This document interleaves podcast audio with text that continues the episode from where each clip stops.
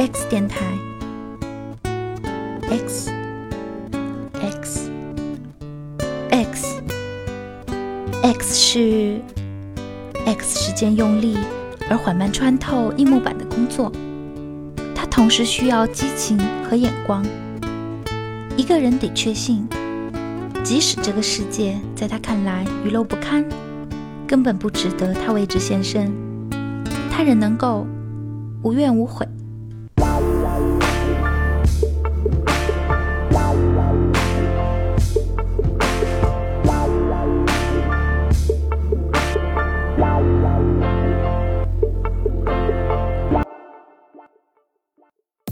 欢迎收听我们第十五期的 X 电台。本节目由 X 电台工作室共同打造。感谢一直以来收听我们电台的朋友。祝你今天情绪稳定，头脑清醒，继续保持做一个有趣有料的灵魂。你不快乐都不可能。十二月已经快接近尾声了，这一年也快结束了。二零二一年的你过得还好吗？无论哪个国家、哪种文化、哪个种族，大家在一年结尾似乎都会做个总结。写到这里，我突然想到，似乎只有人才会有这种行为，因为我们脑中有时间这个概念，时间似乎才是全人类共通的语言。我们望着日出日落、天黑天亮，在石壁上刻一道横线。你觉得我们在计算什么？是在计算饿了几天肚子，还是计算还有几天那该死的家伙才会还钱？其实想想，答案并不难。我们在计算距离死亡还有多少天。现在统计学如此发达，我们已经能轻而易举地知道，人生不过三万天。你还剩多少天呢？我粗略算了一下，我大概还有两万天，人生已经过了三分之一了。今年的我过得还不错，我心存感激，希望继续让身边人一起快乐下去。人生的狂欢绝对不能独行。如果今年的你过得不太好，或者很糟糕，恭喜你，已经到谷底了，你在上行的起点。大家都是这样，三十年河东，三十年河西。我们中国文化的精髓就在于看透世间规律。总结起来八个大字：物极必反，否极泰来。关键就看你相不相信。久了，你就会发现，信仰跟空气一样，你需要靠它活下去。感谢此时此刻收听电台的你，虽然不能对你亲亲抱抱，但是至少你知道，这个世界有一个对你报以无条件、纯粹善意的人，那人就是我。再告诉你一个好消息。这个世界上还有好多个我，都对你报以无条件的善意，不会 judge 你，不会否定你，只希望你干你喜欢的事，不伤害别人，让自己开心就好。人之初，性本善。再次感叹中国文化真的很赞。二零一九年，罗格布雷格曼用整整一本书《Humankind》仁慈，再次印证这个道理。他在书的开头直接掀开了一个看似很偏激。但让所有统治者都感到很紧张的发现，那就是，the most people deep down are pretty decent。打心底里，咱们大多数人都是正派的体面人。想象一下，如果全世界人都发现这个道理，世界会有怎样的改变？证据很多，感兴趣可以去翻翻这本书。而一直让我思索的是。如何让善良的人有力量？这是一个艺术家朋友曾经发出的灵魂拷问。这道题真的很难，直到最近我才发现，他们其实一直都在向我展示答案，那就是去行动。他们是一群做介入艺术 （interventional art） 的艺术家，说白了就是去介入当地的环境，参与别人的生活。他们大多数都是建筑师。所以，他们带着当地人一起盖房子、做椅子、做滑梯、盖跑道。关键就在于带着大家一起干，所有人都参与，所有人都会分担一份成就感，同时所有人都会分担一份责任感，还有体会那种自治的感觉。自治，自己管理自己，自己对自己的人生负责。你能自治，你就自由，自由就是力量。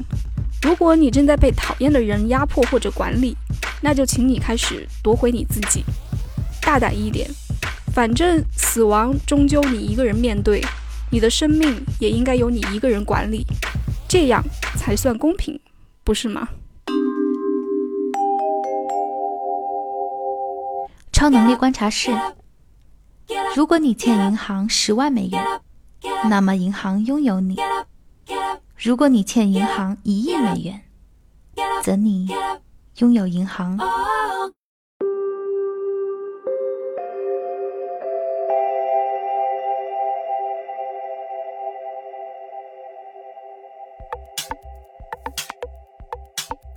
据北青网，自二零二一年十二月一日起，我国海关不再对输欧盟成员国英国、加拿大、土耳其、乌克兰等三十二个国家货物。签发普惠制度原产地证书，这是今年十月底海关总署发布的一则关于不再对输欧盟成员国英国、加拿大、土耳其、乌克兰和列支敦士登国家货物签发普惠制原产地证书的公告，二零二一年第八十四号公告的核心内容。这则公告其背后是三十二国取消对中国出口商品的普惠制特谕。即将中国视同发达国家进行贸易，不再给予普惠制关税优惠。从十二月一日开始，仍然保留给予我国普惠制特谕的国家仅剩挪威、新西兰、澳大利亚三国。据新浪科技，推特于十二月一日表示，该公司将禁止未经当事人同意而在推特平台上分享其照片和视频等个人媒体信息的行为。根据推特的隐私政策，此前已经禁止在其平台上分享他人的私人信息，如电话号码、地址和身份证号码等。据每日经济新闻报道，十二月一日，豆瓣网主要负责人、总编辑被约谈，同时企业被罚款一百五十万元。今年以来，豆瓣网已被处罚二十次，多次予以顶格五十万元罚款，共累计罚款九百万元。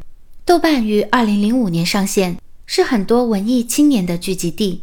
目前，豆瓣网有电影、读书、同城、音乐和小组等板块，其中豆瓣电影在市场的认可度较高，也是用户使用最多的板块之一。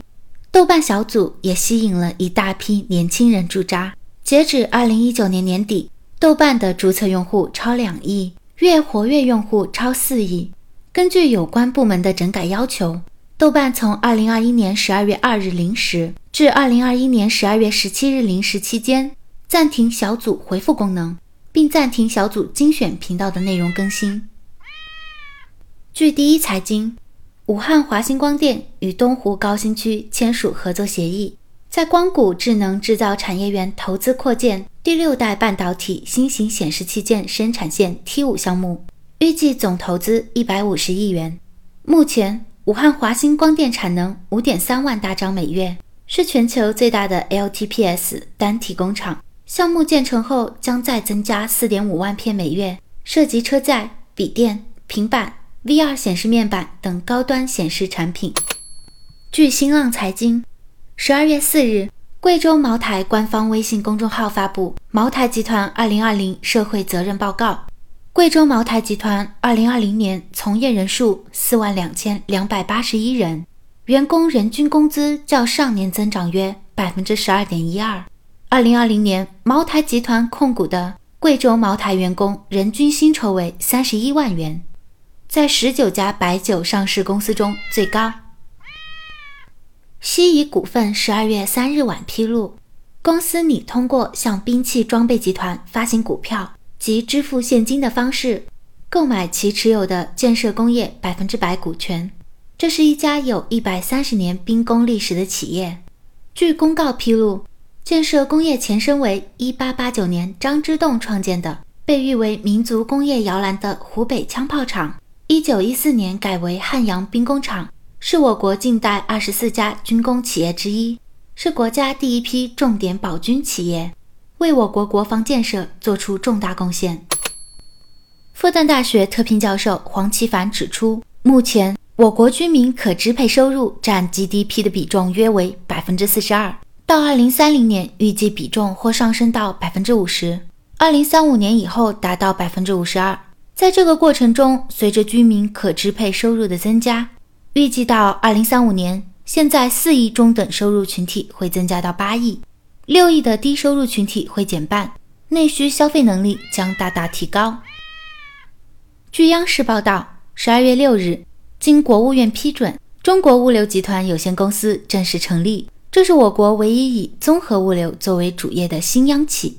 新组建的中国物流集团由原中国铁路物资集团有限公司与中国成通控股集团有限公司物流板块的中国物资储运集团有限公司、华贸国际物流股份有限公司、中国物流股份有限公司、中国包装有限责任公司。四家企业作为基础整合而成，同步引入中国东方航空集团有限公司、中国远洋海运集团有限公司、招商局集团有限公司作为战略投资者，形成紧密战略协同。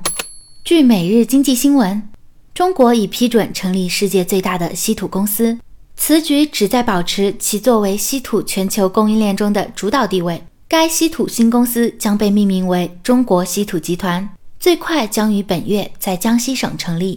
据上海证券报十二月八日，在岸离岸人民币对美元汇率盘中，双双升破六点三五关口，日内分别最高触及六点三四四四，强势站上二零一八年五月份以来高位。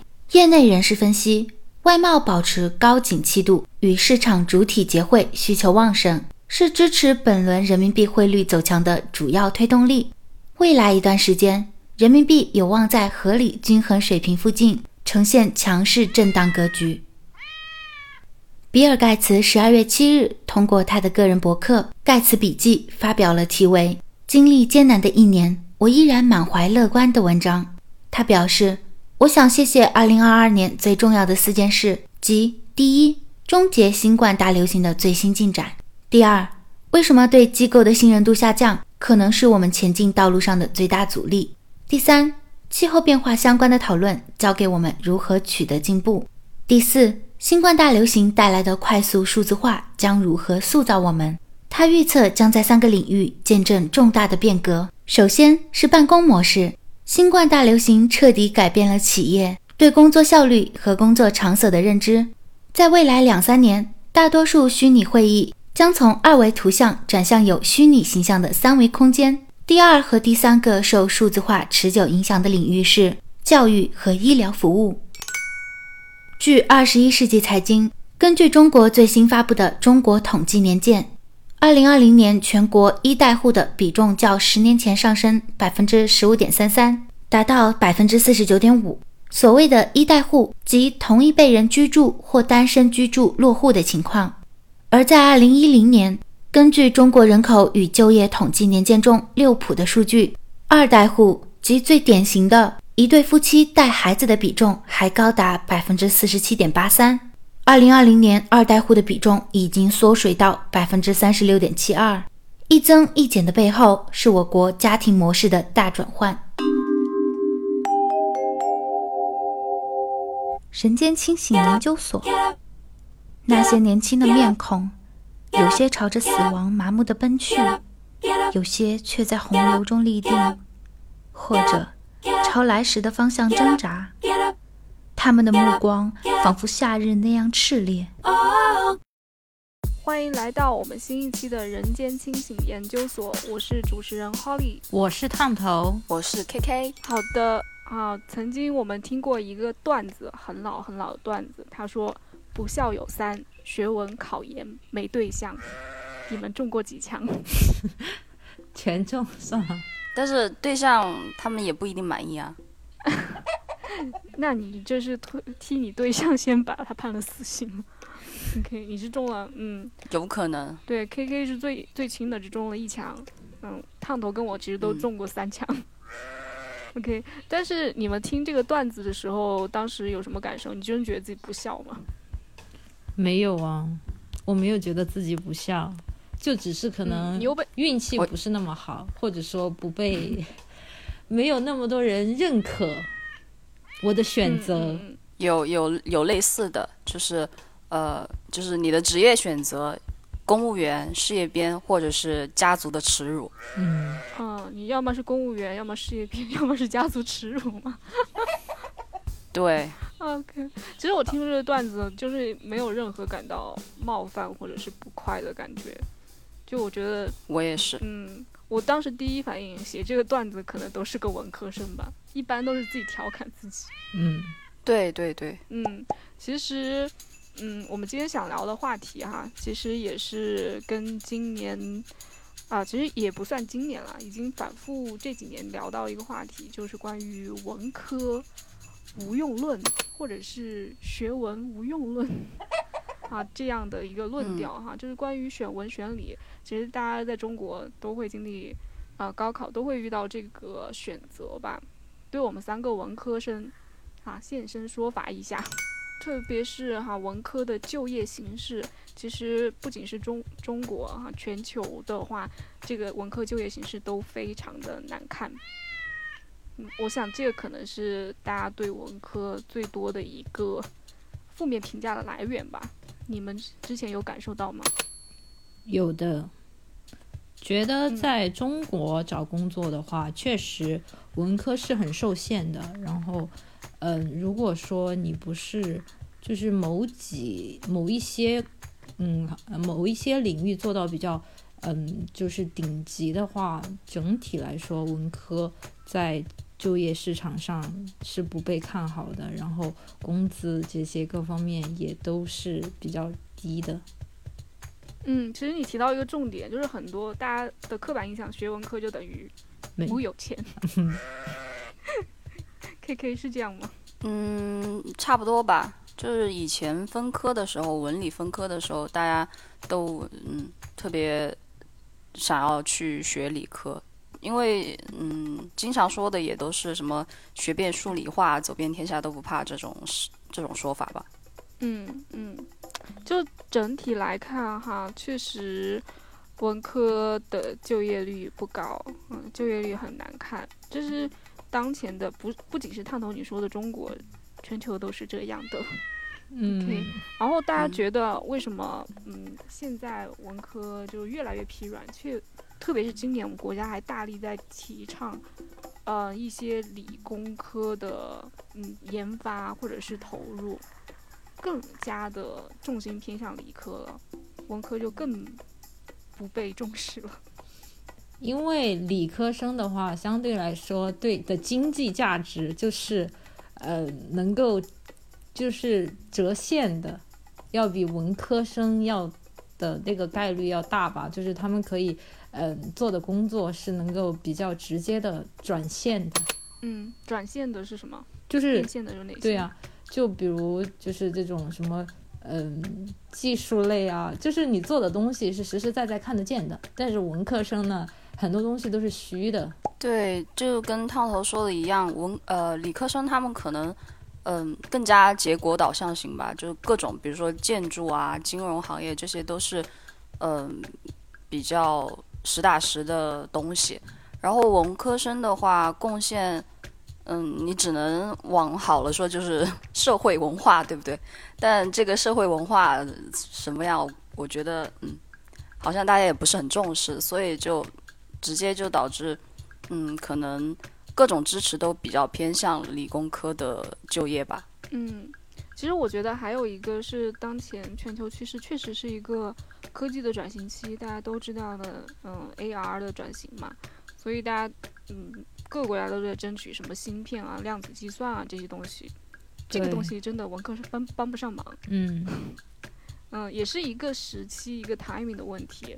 就显得好像文科更没有那么多的什么价值哈搞头，但是你刚才呃可以提到金融行业，其实它不算理科，不算成理科，它是商科。嗯嗯，只是加加加了，其实搞金融搞经济的必须要懂文科的一些东西。除了嗯文科等于没钱这个刻板印象，嗯还有什么刻板印象啊？都是来虚的文科，还有没有什么补充啊？嗯。比起理科生来说，可能文科生比较感性啊，然后比较呃想太多啊，情绪化这之类的吧。就是豆瓣文艺青年是吗？嗯，肯定都是文科生，嗯，就是嗯，感觉这个刻板印象特别严重，就经常有些人啊、拿自己以有逻辑的这个东西来说事儿，就说自己因为是理科生怎么怎么样，好像反过来就说你们文科生就没逻辑、没脑子，就感觉有有被冒犯到，这但是也觉得对方可能 就是嗯。视野不太开阔吧，没见过什么世面。你看文科生的度量，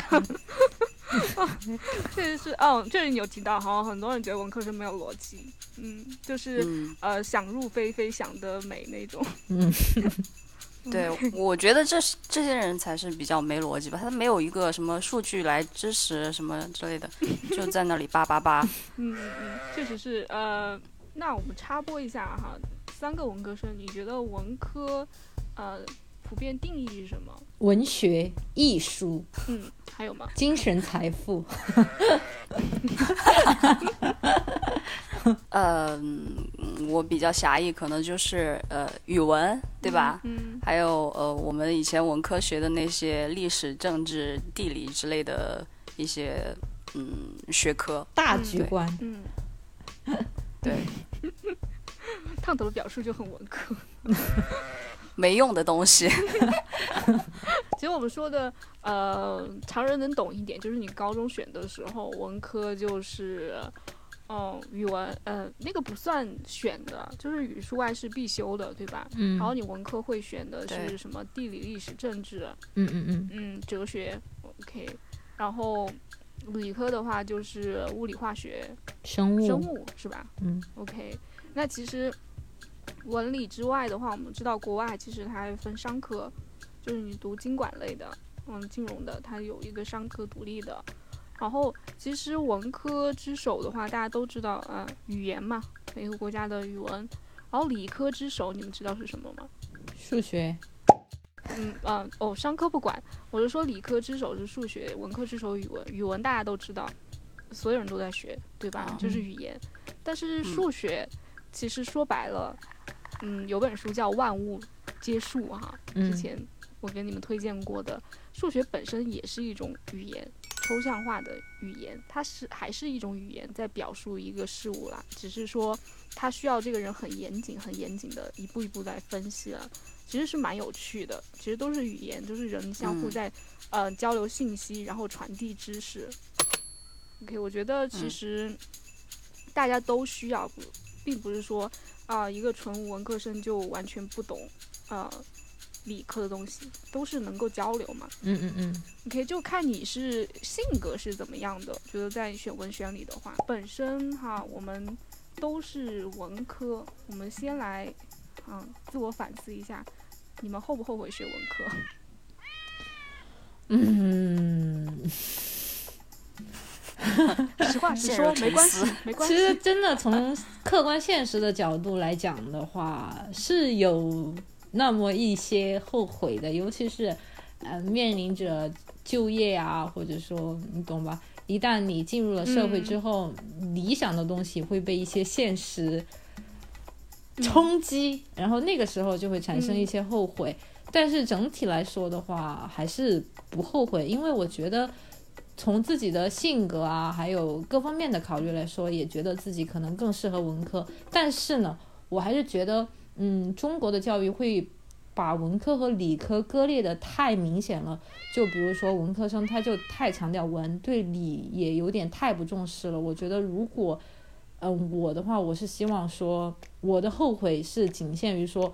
嗯，能够弥补一些在中国学文科吗？哦，没有，就是后悔。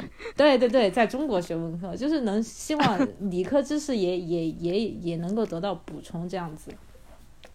嗯嗯，我听出来你主要后悔是在就业这点上。确实，我之前跟哦辅导员的朋友交流过，他是理科的辅导员，对他们就业完全从来不担心的。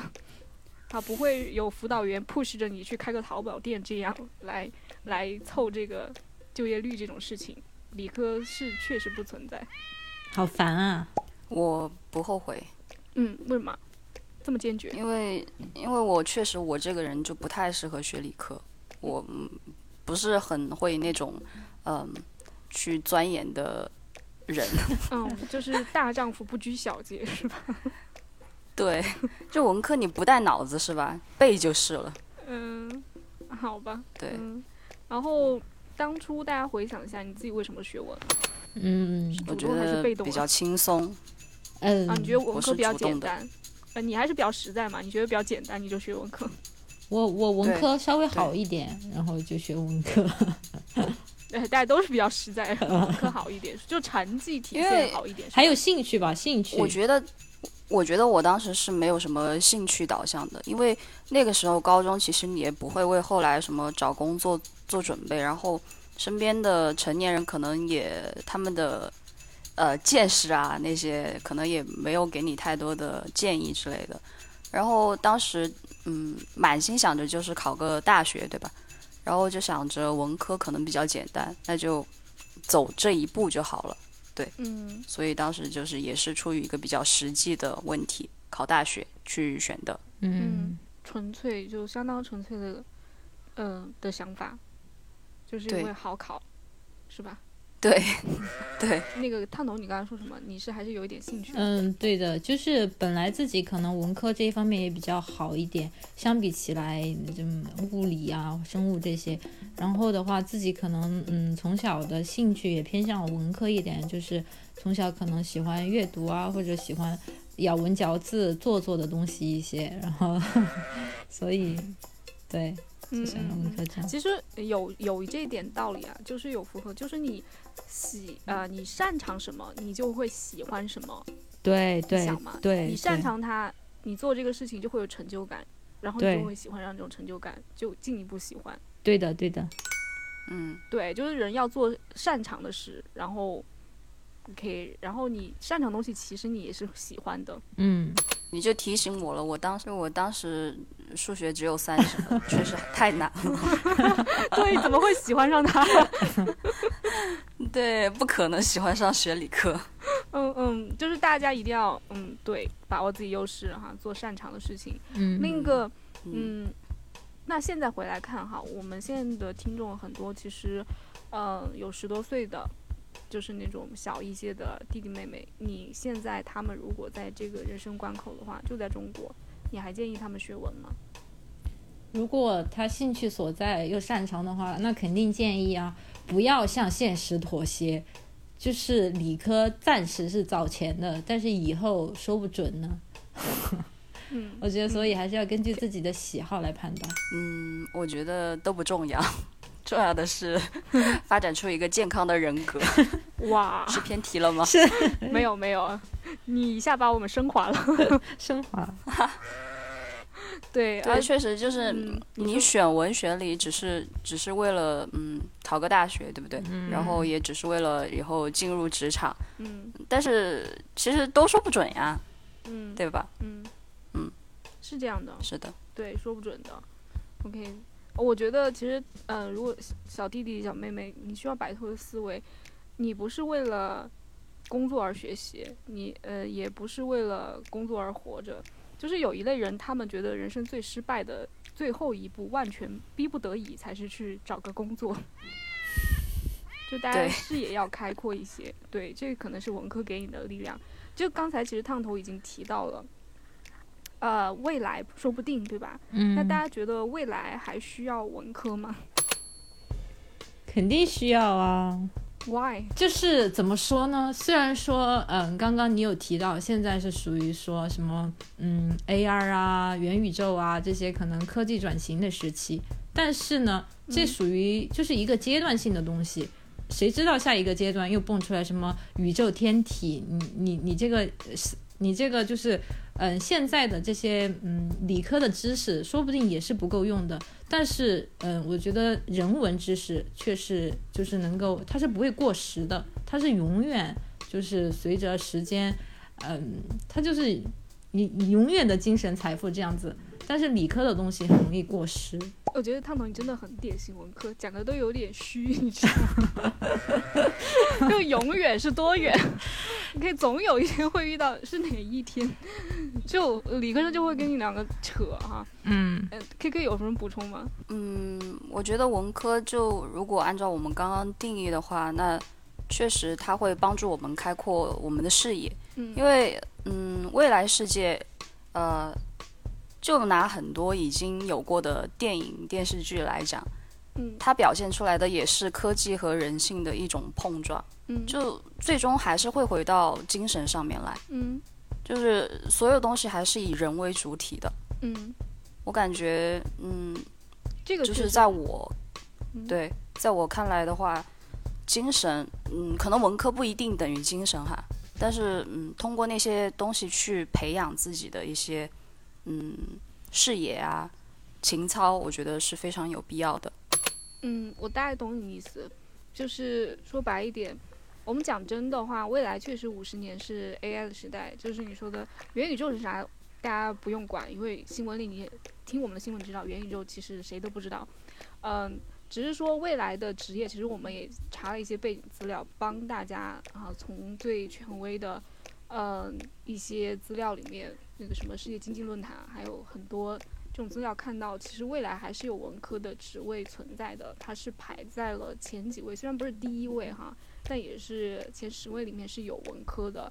比如说，如果你是属于心理学的，大家其实自己也感受到了，周围的抑郁症的人越来越多，或者精神疾病的人越来越多，嗯，需要这一，类的。还有，其实还有一个行业，就是非常大的娱乐行业。也，我们其实也属于娱乐行业，就是大家的精神需求会越来越高，而且质量要求也会越来越高。那这个，嗯对吧？其实是一种修养，精神修养，或者说是精神生活。以即便是，嗯、怎么说？就是 AI 时代的话，机器人会替代很大一部分机械的劳动。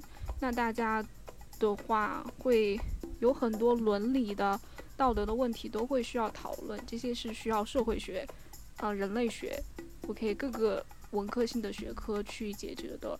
如果用理科生的思维的话，嗯，他不考虑人性的话，就会出现很多的问题。像刚刚 K K 讲到了精神生活哈，就你们俩其实都提到的，大家觉得精神生活哈很虚很虚的一个词，它重要吗？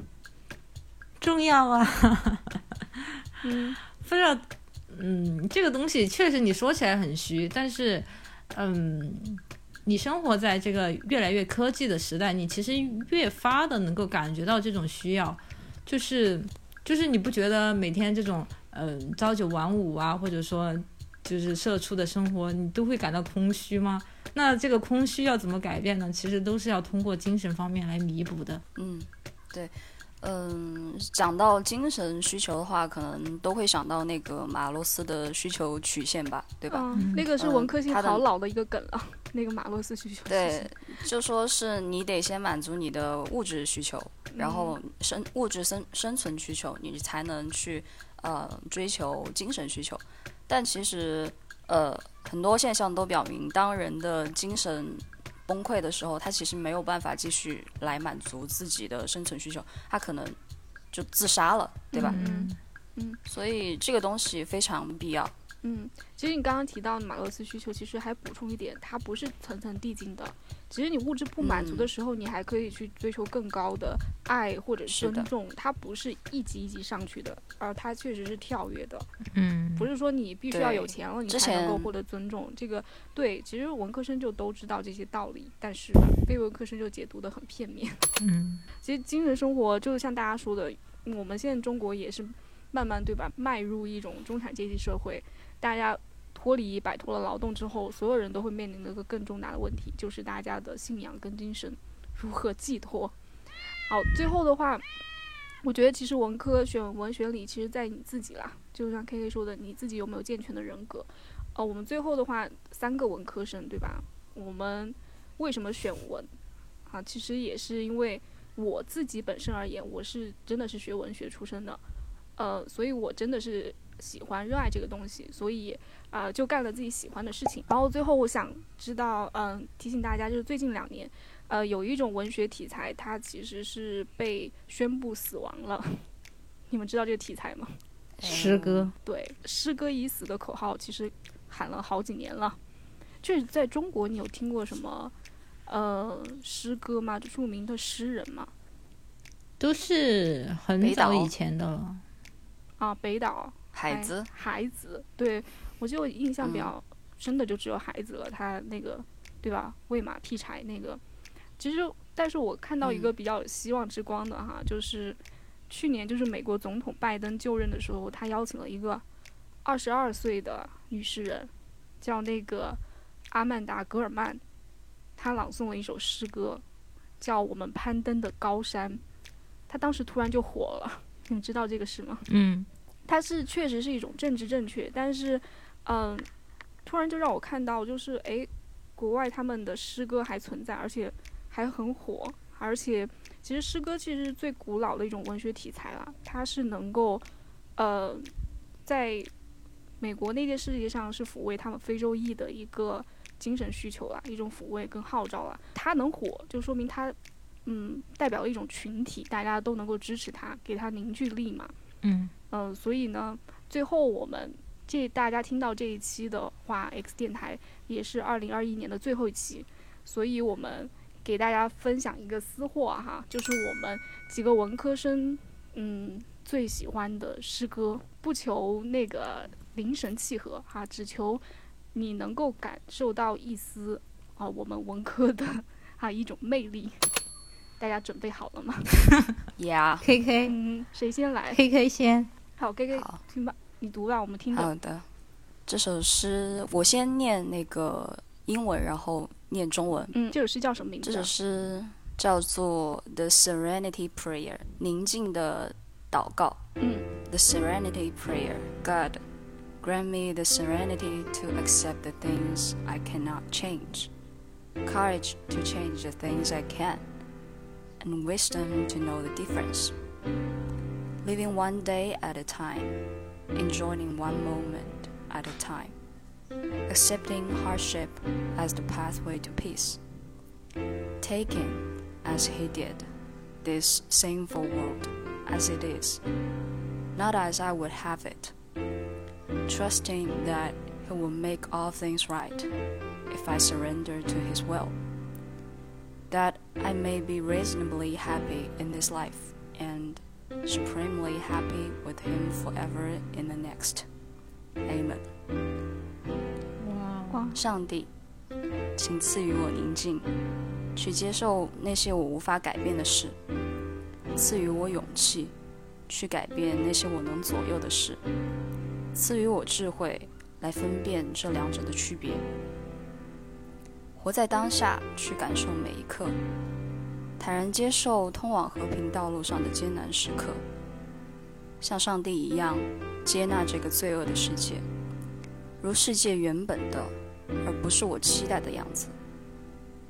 如果我遵从他的意志，相信他，最终会让一切如常，那么我会永远幸福，这一生以及来世。阿门。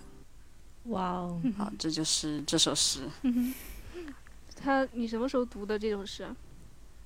呃，这是我今年看一本就是对我影响很大的书，就是那个之前已经给大家讲过的那本《Codependent No More》的那本书，那个嗯作者他呃插到中间的一首诗。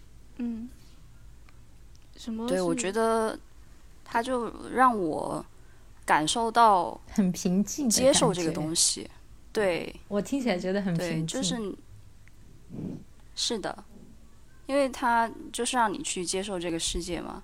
嗯确实很多事情我不能改变，呃，不管是人啊、事啊，然后社会啊，这个世界，我觉得那就只有改变自己，对吧？去改变自己应对这些人和事的方式，这样的话就会更加的内心平静一点。嗯，对，接受现实。嗯，对哈，嗯接受这种度量也是 很难得的。嗯对，嗯，烫头呢？嗯，该我了。嗯，这首诗是其实是来自于一个电影《死死亡诗社》里面的，就一一小段儿，我给大家念一下，也还是先英文，它叫 "O me, O life"。嗯，O me, O life, of the questions of this recurring, of the endless strings of the faithless, of cities filled with the foolish. What good amid this? O me, or life? Answer that you are here, that life exists, and identity. That the powerful play goes on, and you will contribute a verse. What will your verse be?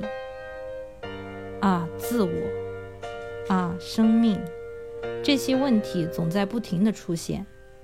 毫无信仰的人群川流不息，繁华的城市却充斥着愚昧。生活在其中有什么意义？啊，自我，啊，生命。答案是，因为此刻你在此地，皆为生命之存在，奇异之昭然。因为这伟大的戏剧在继续，因为你可以献上一首诗歌。你的诗歌是什么？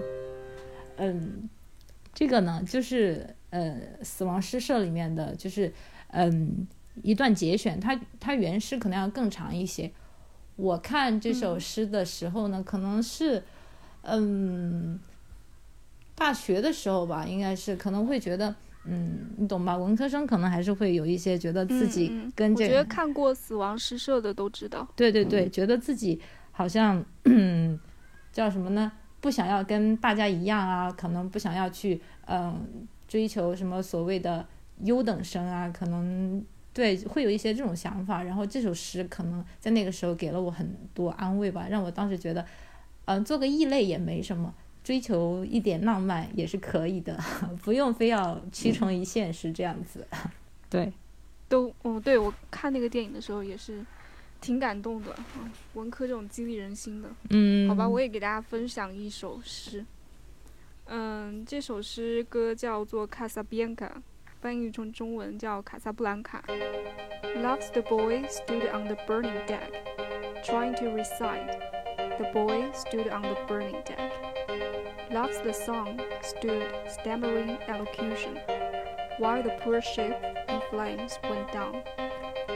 Loves the obstinate boy, the ship, even the swimming sailors, who would like a schoolroom plan for two, or an excuse to stay on deck, and loves the burning boy. 爱是站在着火甲板上的那个男孩，嘴上还在吟唱站在着火甲板上的那个男孩。 爱是那个男孩，笨拙的吟唱，伴随着被火焰吞噬的帆船沉入大海。爱是那个固执的男孩，那艘着火的船，甚至是那些死里逃生的水手，他们也想要一个教室讲台，或者一个留在甲板上的理由。爱是那个着火的男孩。这首诗其实是我无意间翻到的，连这这个作者都是我无意间知道的。嗯，这个作者叫 Elizabeth Bishop，是我。嗯，大学期间看的一个他的传记的电影的时候，知道这个人，然后对他比较感兴趣，就买了他的全集翻开的。其实我对诗歌很长时间是无感的，就是真的无感，因为我的主要研究方向是小说。但是在读他的诗歌的时候，哦，突然感觉到就是他这首歌，呃，诗里描述的对爱的概念，哈，就是跟我的很契合。嗯。就是那种站在甲板上，要死了，然后仍然就是满心欢喜的说，啊，自己死了这件事情，就是给我的一个很清晰的概念哈，就爱真的是那种能够战胜死亡的那种勇气啊，这个就是一些文科的哈，这种矫情的瞬间，对哈，它能够给你共鸣的话，其实是你内心有什么东西的，只是你没有想清楚，然后通过。阅读哈，通过别人传递的啊一些东西，你能够哈想清楚自己。我觉得，嗯，就是刚刚我们讨论的这些东西，呃，精神文化啊，其实它是不分文科理科的。就是假呃，我的意思就是说，嗯，呃，就是嗯，普遍意义上的理科生，他其实也可以追求这些东西。然后有些文科生，他可能对这些东西也不感兴趣。嗯。其实就是大家，嗯，都是人啦。其实这些问题，其实大家思考问题是不分文理的。嗯，你一直都会需要去思考清楚它。对，就是的我知道你的意思。其实也就是说，我们其实之前提过的，要重视通识教育，就是所有的你都应该要学习一遍，而不是割裂开来的。是的，就是我最开始说的，文科也应该多学一点理科的知识。反正这一期大家听到的时候，应该是要年末，对吧？嗯文科生就祝大家，嗯，怎么来说嘞？情绪稳定，头脑清醒，可以可以继续可以可以做一个有趣有料的灵魂。可以可以可以可以，OK，好可以，可以这，期的人间清醒就到这里，好，拜拜。拜拜。拜拜。小行星俱乐部，我就是不想被燃烧，不被定义，也不停在哪里，点亮头顶的星空。我有自己的光。欢迎来到小行星俱乐部，我是 KK。地狱朝鲜 （Hell Johnson） 是一个讽刺性的韩国术语，用于批评韩国的社会经济状况。由于对现代韩国社会的失业和工作条件感到焦虑和不满，这个词首先在韩国年轻人中流行起来。怎么个地狱法呢？简单描述一下吧。韩国压力水平远高于世界平均值，韩国的自杀率超过日本和美国，居于发达国家中第一。其实这两年大火的韩国影视文化，比如《鱿鱼游戏》和《寄生虫》，也都十分犀利地给全世界展现了韩国社会的内卷、阶级、年轻人困境等尖锐问题。单单一个韩国高考，就让三分之一的学生有过自杀的想法。历时八个小时，商场、工地停止工作，复读直到取得满意的结果，形成一百七十亿美元的相关培训产业。前百分之二录取到首尔大学的学生依然对未来感到焦虑。每一个描述都能让人窥见他们的压力之大。二零一八年的数据显示，韩国二十五到二十九岁的年轻人中有百分之二十一点六处于失业状态，也是居发达国家之首。一位首尔大学机械工程学院的女生说：“感觉自己的梦想变得越来越小，而目标却越来越明显。进入理想的大学，找到合适的工作，和人结婚生子。”这就让我想起之前微博的一条热评。我小时候的梦想从来不是买一个房子，怎么讲呢？有一点异曲同工的辛酸无力之感。为了抵抗这样独木桥式的教育体制，很多职业学校创立了起来，学生在这里学习农业、手工技术。而这些学校面临的问题就是不被韩国政府和教育体制所承认，学生仍然无法进入大学。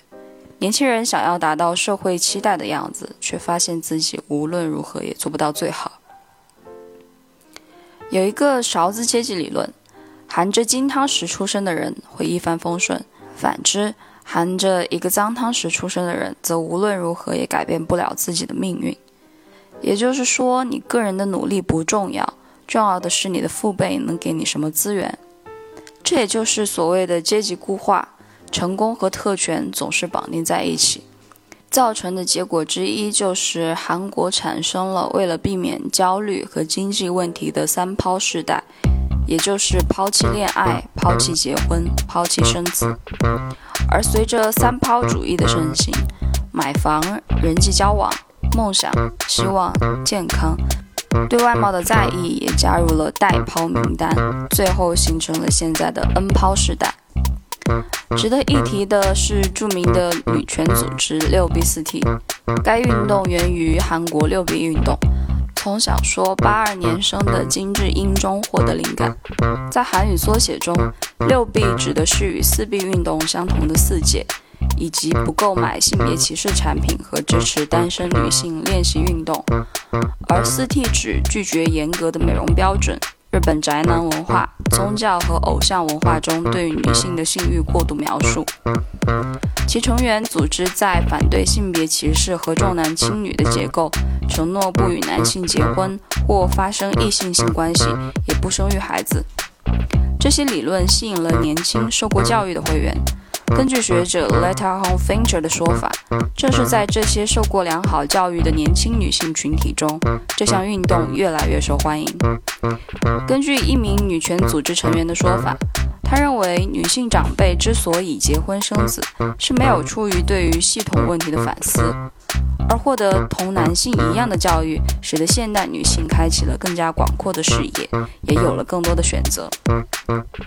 同样的，韩国男性生活其实也并不轻松。一个住在距离首尔四个小时车程的大叔创立的大龄光棍的独居生活 YouTube 频道火热，引发很多人的共鸣。他回答关于是否知道自己频道火起来的原因是说，大概是因为真诚和真实。在宣扬和他人的竞争的社会文化中，人们的欲望只会被攀比心激发得越来越重。社交网络展现出来的现象就是一个更比一个强，基于学历和工作背景的歧视愈演愈烈，使得人们一步错步步错，社会的容错率极低。韩国近年来的结婚率也持续走低，从而导致婚恋市场的火热情况，有八千八百万的相关市场。在儒家文化为传统的社会文化主导下，婚姻十分重要。而婚姻并不单只是两个人的结合，更多的是两个家庭的结合。根据韩国最大婚恋公司 DUO 的数据显示，百分之四十的男性对婚姻感到满意，而女性的婚姻满意度只有百分之十到百分之二十。因为婚姻对于女性意味着将事业排在后面，紧接而来的是生育和家务，所以越来越多的女性成为了不婚主义者。这一系列现象出现的原因，到底是韩国年轻人们真的放弃了一切期待，还是他们对于社会价值宣传的名不副实做出的反抗？这也显示出来整个社会的系统性问题。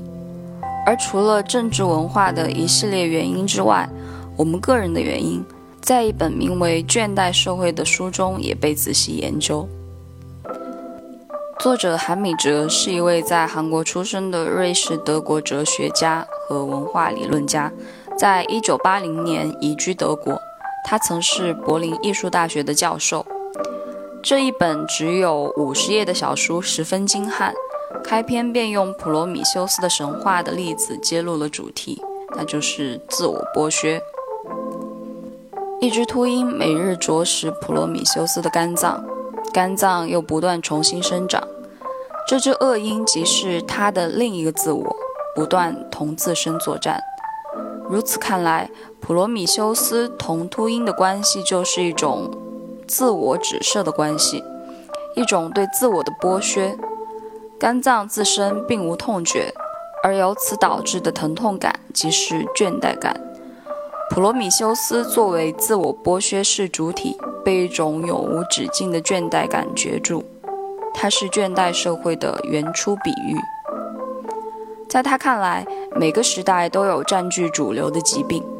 在科学攻克了生理病症之后，我们不再身处病毒时代。二十一世纪的病症由神经元主导，各种精神疾病、抑郁症、边缘人格障碍、注意力缺陷多动症等等，它们不是传染性疾病。而是一种梗阻病，不是由免疫学上的他者的否定性导致的，而是由一种过量的肯定性引发。简单来说，就是病毒是否定性的侵入自我，如果自我不能够反过来否定侵略者，人就会死。而与之相反的肯定性的暴力，也就是精神疾病，产生于一个宽容平和的社会。神经暴力，也就是精神疾病的起源，并不来自一个系统之外的物理病毒，而是源自系统内部。无论是抑郁症、注意力缺陷多动症或疲劳综合症，都指向一种过度的肯定性。所以，这个肯定性又是啥呢？作者用福柯的规训社会理论展开。福柯的规训社会由医院、疯人院。监狱、营房和工厂构成，已经不再适用于描述当今的社会，取而代之的是另一种社会形态，由健身房、办公楼、银行、机场、购物中心和基因实验建构的社会。二十一世纪的社会不再是一个规训社会，而是公给社会。社会成员也不再是被驯化的主体，而是供给主体。更高、更强、更快，Just do it，都在强调人的无限可能。而压力造成了过劳式抑郁症。由此可见，倦怠综合症不是表达了精疲力尽的自我，而是表达了疲惫燃尽的心灵。新型的人类毫无防御地陷入过度的积极性之中。没有任何独立自主性可言，在没有任何外力压迫的情况下，完全自愿地剥削自我。他同时是施暴者和受害者。当主体不再能够继续工作时，抑郁症就在这一刻爆发。只有在一种相信一切皆有可能的社会中，才会有抑郁症病人发出哀叹：“没有什么是可能的。”在这个充满绩效考核、放大人主观能动性的社会中，这样的话我们听过太多太多。一切都会好的，正能量。你不是不能，而是不愿意。世界仿佛永远都在一层精美的滤镜之下，所以就如同作者所言，我们过度压榨自己，同别人相比，同自己相比，怎么都不够好，怎么都不是最好。脱离了叙事化，在赤裸的、极为意识的生活刺激下，人变得过度活跃，以歇斯底里的状态投入工作和生产。工作社会和绩效社会并不是自由的社会，它产生了新的强制手段。那些身患抑郁症、边缘性人格障碍或疲劳综合症的人群显示出来的症状，和那些身处集中营的囚犯的症状十分相似。这些精疲力尽、困倦不堪的囚犯，如同身患抑郁症的病人，变得极度麻木、冷漠，甚至无法分辨躯体的寒冷和看守的指令。我们不禁产生这样的怀疑：现代晚期的劳作动物身患种种精神疾病，也如同一名囚犯。仅有的区别在于，不同于囚犯，劳作动物的营养很好，其中不乏身材肥胖者。阿伦特在《人的境况》结尾处论述道：“那些富有思考经验的人，将很难不去赞同加图的名言。他说，当他表面看起来无所作为时，最为活跃；当他独自一人时，最不孤独。正是由于丧失了沉思的能力，积极生活变得绝对化，从而导致现代积极社会的焦虑。”和歇斯底里症状，人们应当学会受到刺激不要立即做出反应，而是能够拥有阻止、隔绝的本能。讲到刺激，我立刻想到实验室中的小白鼠，对电击的反应使得它们学会一项又一项技能，而我们何尝又不是？我们过度反应，最终变得麻木，没有反应，对一切习以为常。有一种自己无所不能的幻觉，而却又无能为力。正如作者所讲，普遍的涣散是当下社会的主要特征，因此无法提供愤怒所需要的能量和专注。社会逐渐增长的积极性还削弱了一些其他情感，例如恐惧和悲伤。这些情感以否定性为基础，即它们是消极的情感。如今我们在互联网上展示自我，也因此把自身变成了商品。世界成了一座百货商店，我们每个人都变成了售货员，期待顾客的到来。我们用越来越劣质的快消品填满世界，世界在商品中窒息。这座百货商店和疯人院并无本质区别。看上去我们似乎拥有了一切，我们却失去了最根本之物。那就是世界。世界丧失了语言和声音，在交流的喧哗声中，宁静消失了。我们失去了惊奇的能力，生活在一座透明的百货商店里，成为透明的顾客，时刻受到监视和操控。最后，作者发出的感叹同我内心的恐惧一样：逃离这座百货商店，是我们的当务之急。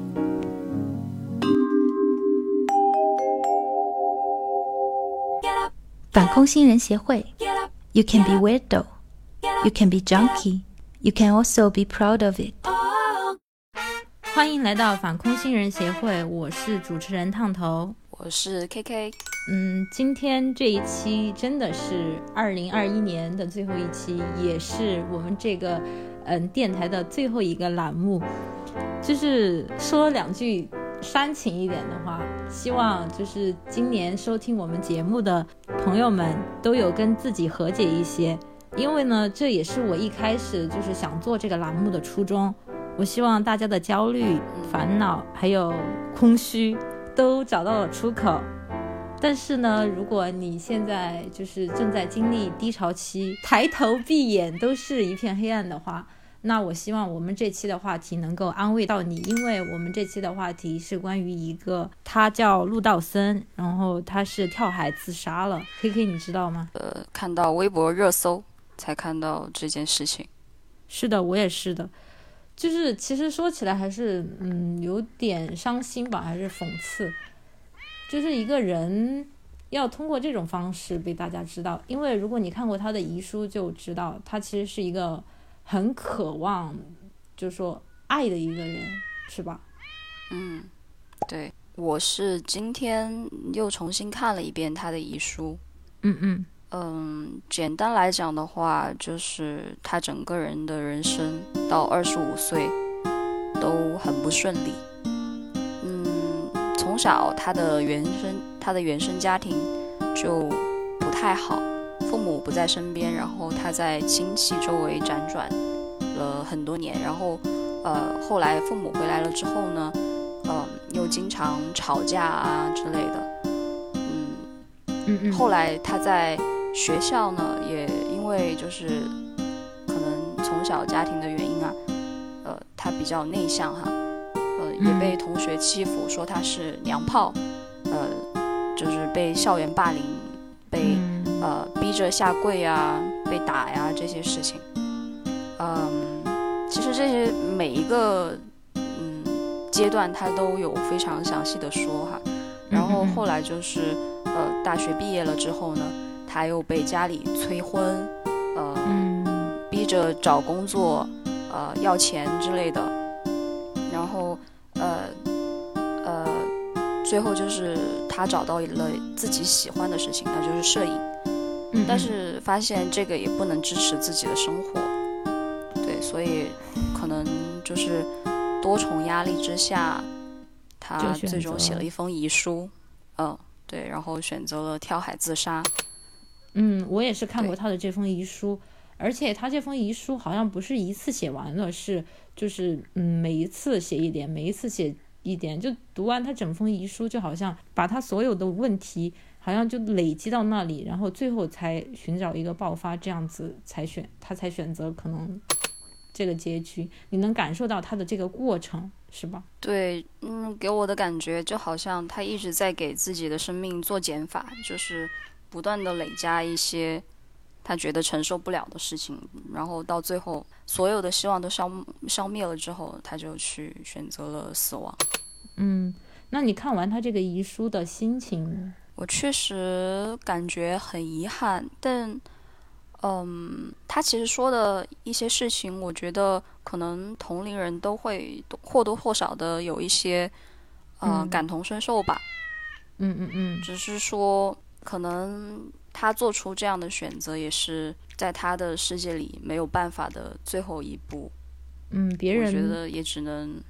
帮不了什么，就是嗯，我看到这个嗯他的这封遗书之后，嗯，在热搜上我还看见了一个话题，就是叫什么拯救身边的陆道森，你有没有看见？就是我觉得有，嗯，这个话题其实也说明了很多人从他的事情里看到了很多自己的影子吧。那你觉得自己也算是其中之一吗？嗯，我觉得应该是有百分之多少的吧。但是可能没有到那么浓度那么高，因为呃，他讲的一些原生家庭的问题啊、社会压力啊，还有来自家里的压力啊，其实嗯，可能很多人都有过吧，只是可能没有他那么激烈，没有他那么沉重。嗯，其实我也是的，我看的时候，就是在好几个时刻，我都觉得，嗯，是很有同感的。我想大多数人也都是这个感受。虽然说，嗯，没有，大家都没有说走到他那个地步，是吧？就是说去死，但是很多人应该都经历过类似的低潮期。很讽刺的是，我觉得低潮期这个事情在中国，不管是嗯我们还是说整个社会都没有说很重视过这个问题。很多时候就并不是说到了抑郁症才你才需要去重视他，或者说真的他要死要死了你才想去拉他一把。很多时候压死骆驼的不是说真的最后一根稻草，而是每一根稻草，是吧？那今天我们确实也是想要正视一下这个低潮期，就。先来从最普通的，我们从最基本的，什么是低潮期？你有没有就是真的去了解过这个低潮期是个什么东西？是不是每个人都有的？我不知道这个低潮期有没有一个严格的呃定义。嗯嗯，它但是它跟抑郁症肯定是有嗯质的区别，毕竟呃毕竟抑郁症它需要确诊，对吧？嗯嗯，需要一系列的检查才能嗯去呃确定。呃，所以在我看来的话，它可能低潮期可能就是，嗯，一段时期，呃，它比抑郁症的那个确诊时期要短一点哈。一段时期你的心情不好啊，你遭受了一些呃挫折、不好的事情，嗯，每天不开心啊，或者是提不起兴趣之类的。这样的一段时期哦，我之前是看过一个研究，是一个嗯大学教授做的，他反正大概是嗯研究了大概调查了十一千个人左右，其中嗯有百分之八十三的人都表表示说他们经历过嗯短暂或长期的精神疾病，而反反之就是嗯长期保持精神健康的人才是少数，所以说。就是这个低潮期啊，或者说一般的精神疾病这个问题是很普遍的事情，只是说没有引起重重视罢了。那你刚刚说到，就是低潮期和抑郁症，它确实是两个东西是有区别的。对你，你你说它这个低潮期的，嗯，就是人呃人群会比抑郁症的要多，因为抑郁症确实可能。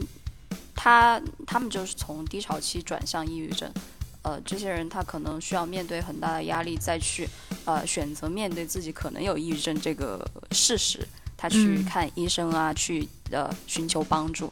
所以可能大家现在看到的确诊的表现出来的说我有抑郁症的这个人群，已经是冰山的一角了。对，而大多数的人还没有说。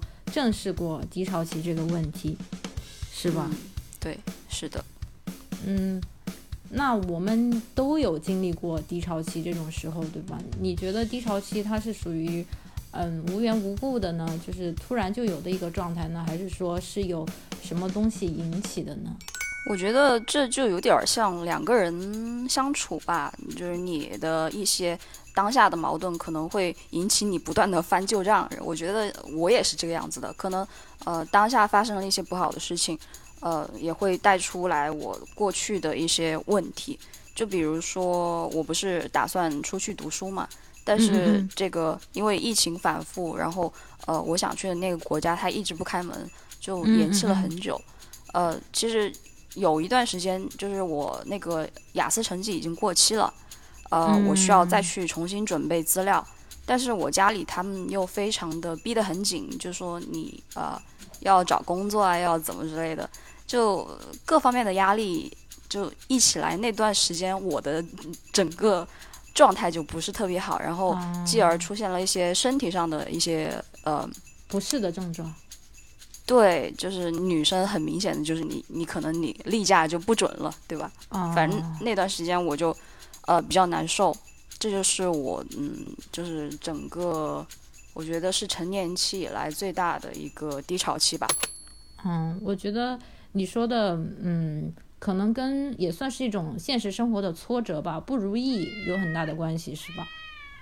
对对对，而且，嗯，就是这些事情也会带到你，你去面对你身边的人，你去面对你的呃所谓的原生家庭。对吧？嗯嗯这个嗯一说出来就是一个不好的东西出来了，就是呃，其实你就是需要去面对一些嗯以前的没有解决的问题，你逃避的一些问对题。对对对，对我觉得你已经说到了，就是很重要的两点，就是至少说，嗯，导致一个人低潮期的第一个呢，就是挫折吧，就是不如意。嗯，我可能也是有，嗯，我的低潮期，嗯，也跟这个有关系，可能就是找工作呀，各方面各方面碰壁吧，然后就给我一种导致我有一种很自我怀疑的感觉，就是我会产生一些很负面的想法，觉得我这个人糟透了，什么都不行，会有一些这种想法，然后整个人就很荡，很就是低气压这个样子。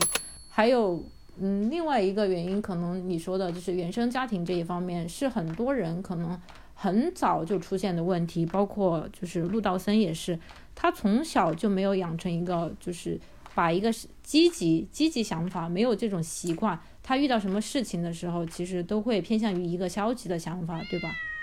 这种这种人的话，他在一碰到什么事情之后，他就更容易产生那种很极端的想法，这是两个很重要的原因。我之前在看，对嗯，就是研调查这个低潮期相关的东西的时候，我有看到有一个人提出了另一个观点，他觉得这个低潮期可能跟嗯失去有关。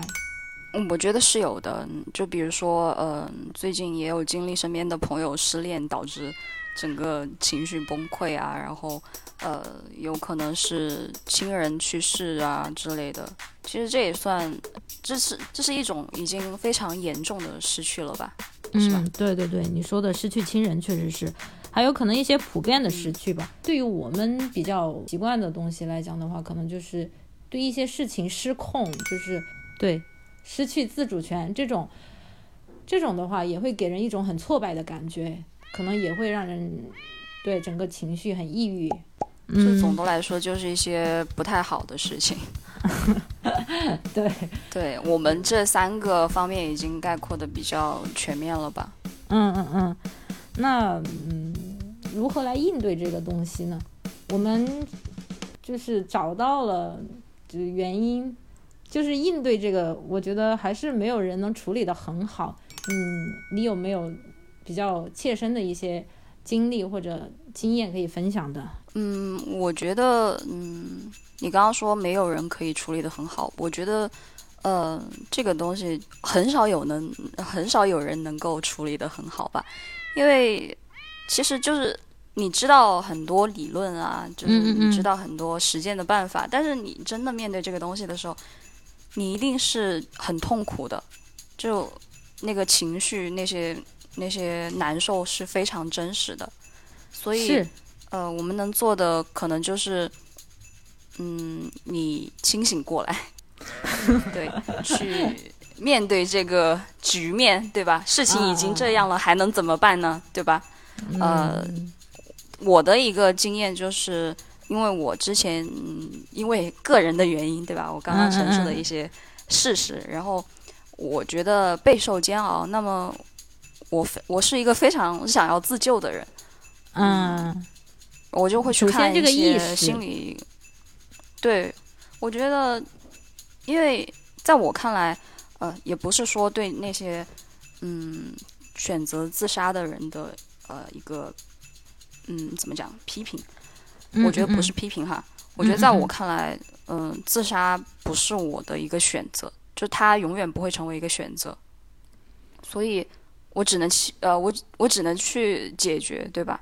嗯然后嗯有有我学到的，倾向的，应嗯该都属于抑郁症了。我觉得这种，嗯，是我们这种经验拯救不了的，他需要去求助于医生。对，但是很多人他们可能嗯到死可能都没有那个意识，或者说没有那个勇气，或者是嗯各方面的原因。这样说，呃，可能这样说不对哈，就是可能他们就是没有去，不会去那样做。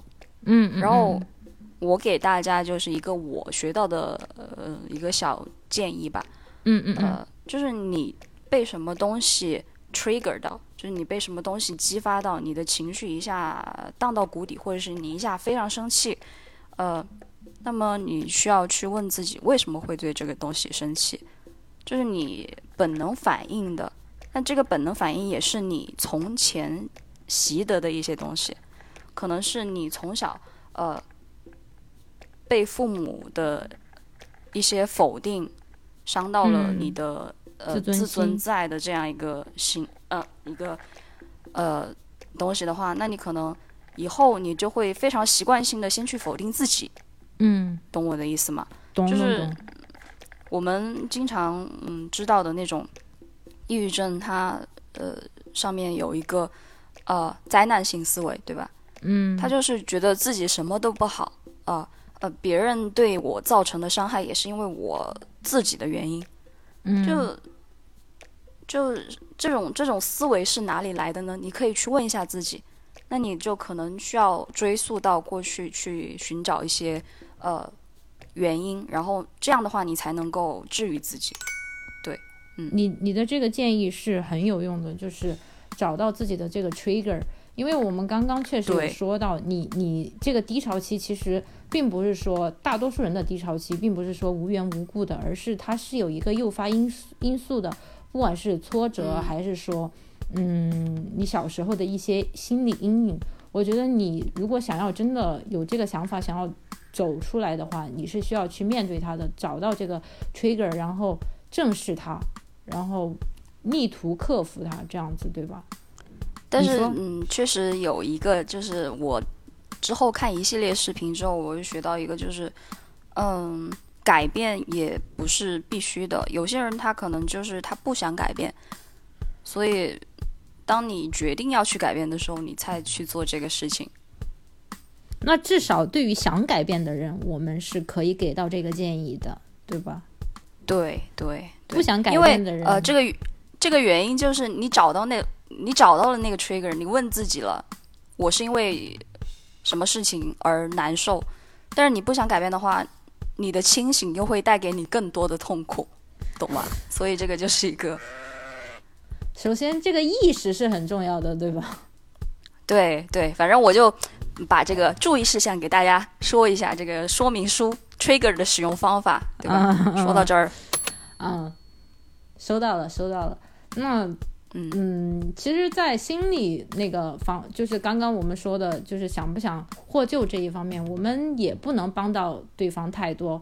但嗯，从对刚刚我们聊到过的挫折这一方面，我们其实可以给一些稍微切实一点的建议，就是怎么样来处理到生活中的一些挫折。嗯，就比如说你你你就是要出国，没有嗯就失败了嘛，也不是说失败了，就是遇到了阻碍，遇到了阻碍，你自己是怎么样去处理这个问题的，去怎么样接受这件事情的，你可以从这个角度来给一些建议。就是因为确实客观原因嘛，有一些呃不利于呃不利于我实现自己计划的一个一些因素。那么，那我可以就是专注我现在的生活，可可能就是我会选择呃在 gap 的这一段时间内多去做一些自己喜欢的事情，比如说我看书，对吧？我看嗯视频。嗯呃嗯嗯，我去了解我感兴趣的东西，我去装修一个房子，嗯，我去搞清楚自己呃一些心理问题，对吧？我觉得非常有用。其实我觉得，呃，我可能成长最最明显的这一段时间，就是我 gap 在家的这一年左右。对嗯，我觉得你你说的就是你说的很像我之前看到的一个就是演讲，它里面有提到说，嗯，要做像自己讲讲，要向自己讲述自己的故事，因为我们其实是嗯写自己的故事的人，对吧？我们要有这个意识，我们嗯是可以改变，就是嗯讲故事的方式。你这个想法，我觉得跟这一点很像。另外，我觉得还有一个意见是我之前的一个，嗯，哎，从书里读到的吧，就是你也看过的那个《被讨厌的勇气》。其实我不是特别喜欢这本书，但是我对里面的一个观点印象还是蛮深刻的。他说，就是，嗯，决定我们自身的不是过去的经历，而是我们赋予经历的意义。这个意思其实也也挺明显的。嗯，我们肯定每个人都会遭受到一些不如意的事情，对吧？你不要说经历了这件事情一个失败，你就用这件事事情就觉得我整个人就不行了。我怎么样看待我这段失败？我觉得才是嗯比较好的一个方式来应对这件事情。如果你就通过这件事情直接否定自自己的话，嗯，那确实你就要转变这个观念，你才能走出那个低谷。嗯，我之前刚好就是我们决定这个选题之后，我也看到过一个视频，嗯呃，他讲的是我们怎么不去注意别人对我们，我们怎么不去在意别人对我们的看法。其实那个博主他讲，嗯，你告诉对方，那就不要在意人家对你的看法，这这种说法其实是没有用的，对吧？嗯嗯嗯，因为他都已经在意了，你告诉他不要去在意，你去转变你的视角，这个东西非常非常的难。嗯那你可以先问一下自己，呃，我应该去在意吗？问自己两个问题，第一个是我应该去在意吗？第二个问题是我应该让他人的一些对我的看法来左右我真实的生活吗？嗯，其实这是是两件事情，你发现了没？就就是你应该在意他人对你的看法，那你可能就是会从别人的角度看到一些你真正存在的一些比较客观的问题，对不对？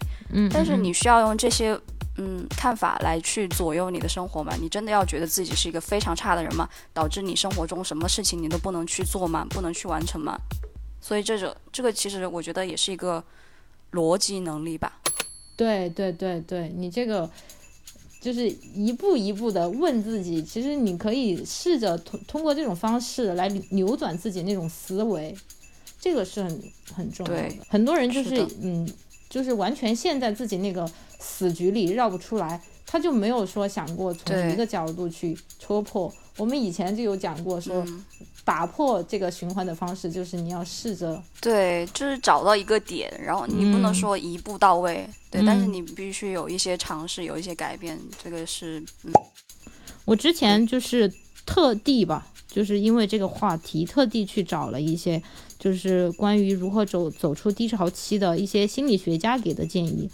嗯，我在这里嗯分享一下吧。就是第一个呢，他是说，嗯，你要搭建一个健康温暖的人际环境。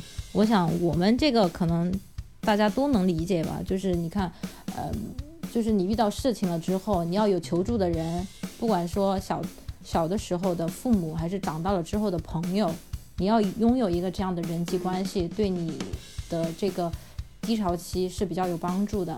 还有就是说，嗯，学会辩证性的生活，这个是什么意思呢？它其实就是说你要找回对自己的控制，因为我。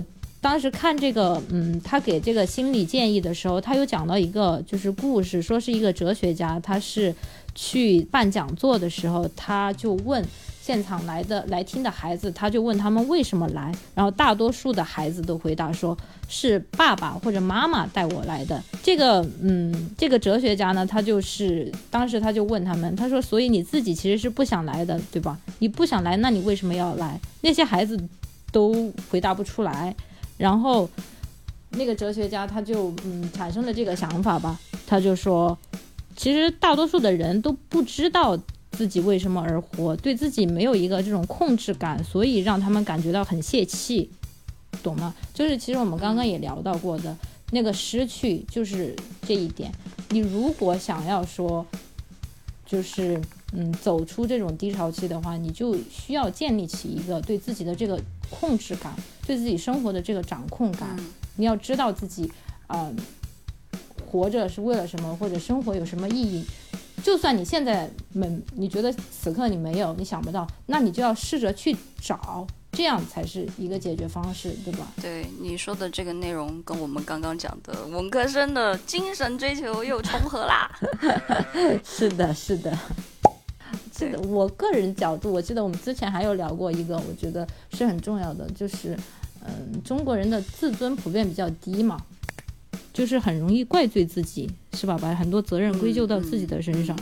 你对这一点有没有什么很切身的体会？对，就是嗯，我也看过嗯很多讲这种呃怪自己 blame issue 的一些视频。呃，其实国外也有这种，嗯，这个是全球的父母的一个通病，他们呃，这个可能有一点弗洛伊德的那个呃，就是原生家庭理论哈。嗯嗯嗯，他就说，因为从小我们都被父母教育说，呃，你不够好，对吧？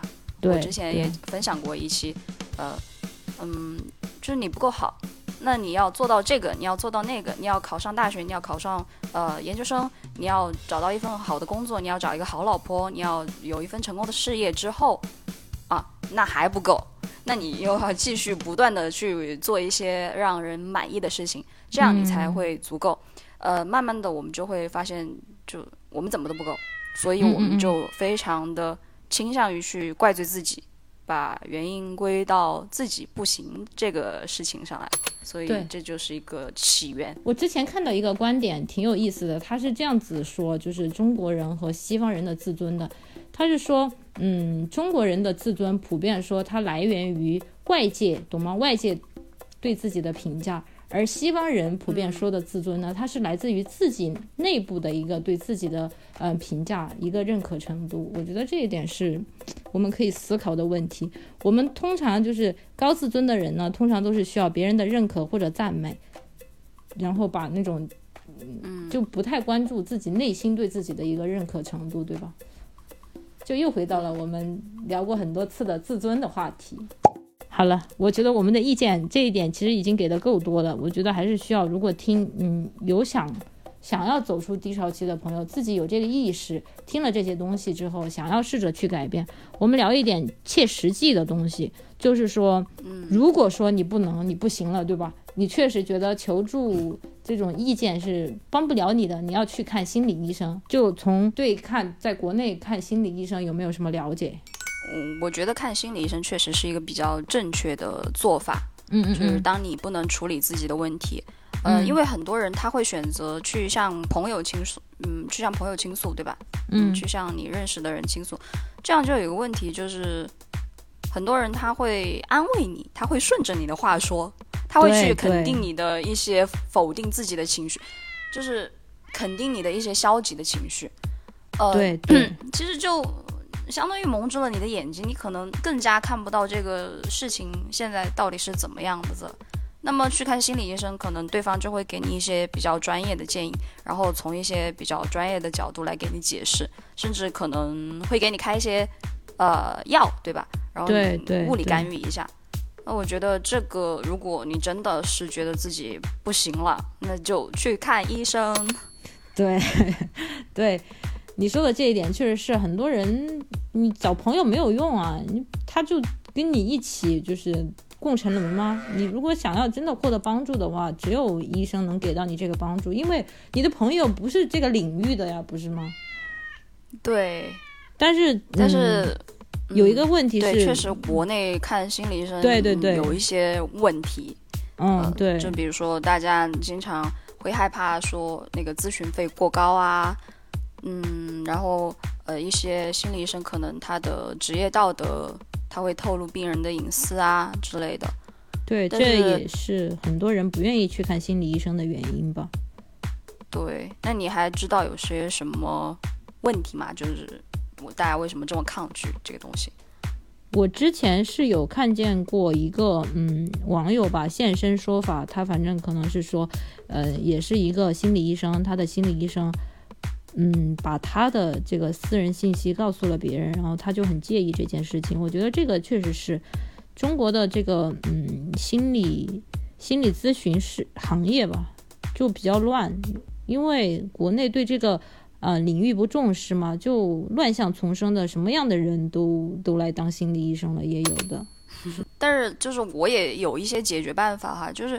嗯，其实网上现在，比就比如豆瓣上面，它有一些互助小组啊。其实，嗯，他们会给到一些非常好的建议。就是有些呃电话咨询，它的价格可能比较便宜，对，真的吗？然后呃，对，有那种就是公共热线，它会就相当于其实它不会给到你什么非常专业的内容哈。但是你就算这个样子倾诉一下，然后不认识的陌生人他给你分析一下，可能也会好一点点吧。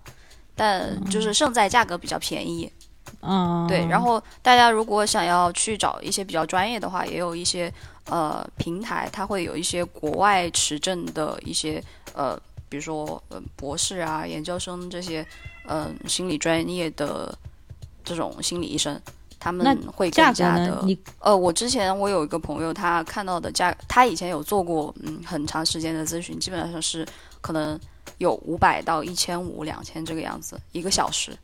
嗯，我觉得对，贵的是贵，但是有是呃有五百就也还好，因为毕竟这个心理疾病影响到你的生活了的话，我觉得你可以花这个钱，对吧？那建议我们就给到这里，就是说，如果说你确实是呃想要去看心理医生，然后有一些嗯，就你我之前是有看到说，如果你要去看心理医生，你你也要有这个意识，就是你可以去问心理医生，问他的背景，了解他相关的资料，这样就是嗯避免说他不够格呀，或者说嗯出把你的信息、私人信息泄露啊。然后最好是，嗯，还有一个很重要的是说，你们最好是在开始咨询之前先签订一个协议，这个是比较保险的。你的建议非常的实用。那建议我们就给到这里。最后，最后就是其实，嗯，陆道生的这个事情哈，还是让我们的社会就是反思很多嘛。嗯，如果说我就是想问，如果说他还活着，你有没有什么话想要对他讲？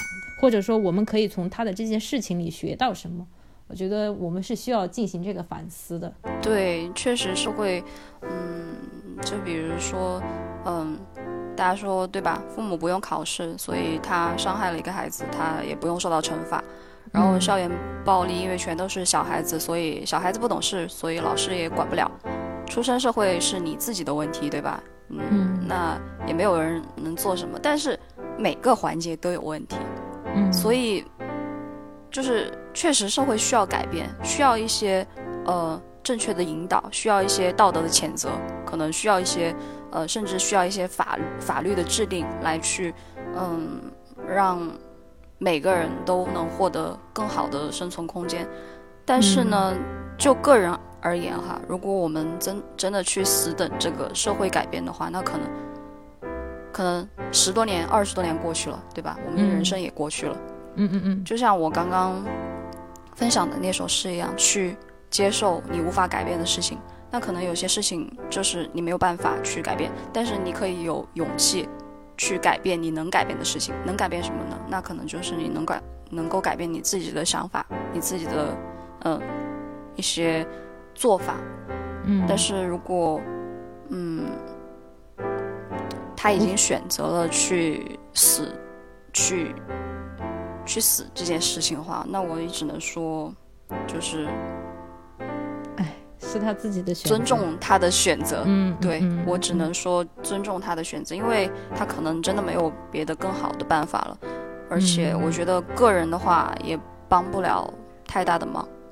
嗯，我觉得你已经说的很好了。我还想到一点，就是，嗯，在他的遗书里，我有一个嗯很，我觉得出现了很多次的一个字眼，那就是爱，就是他很嗯渴望爱，不管是说从。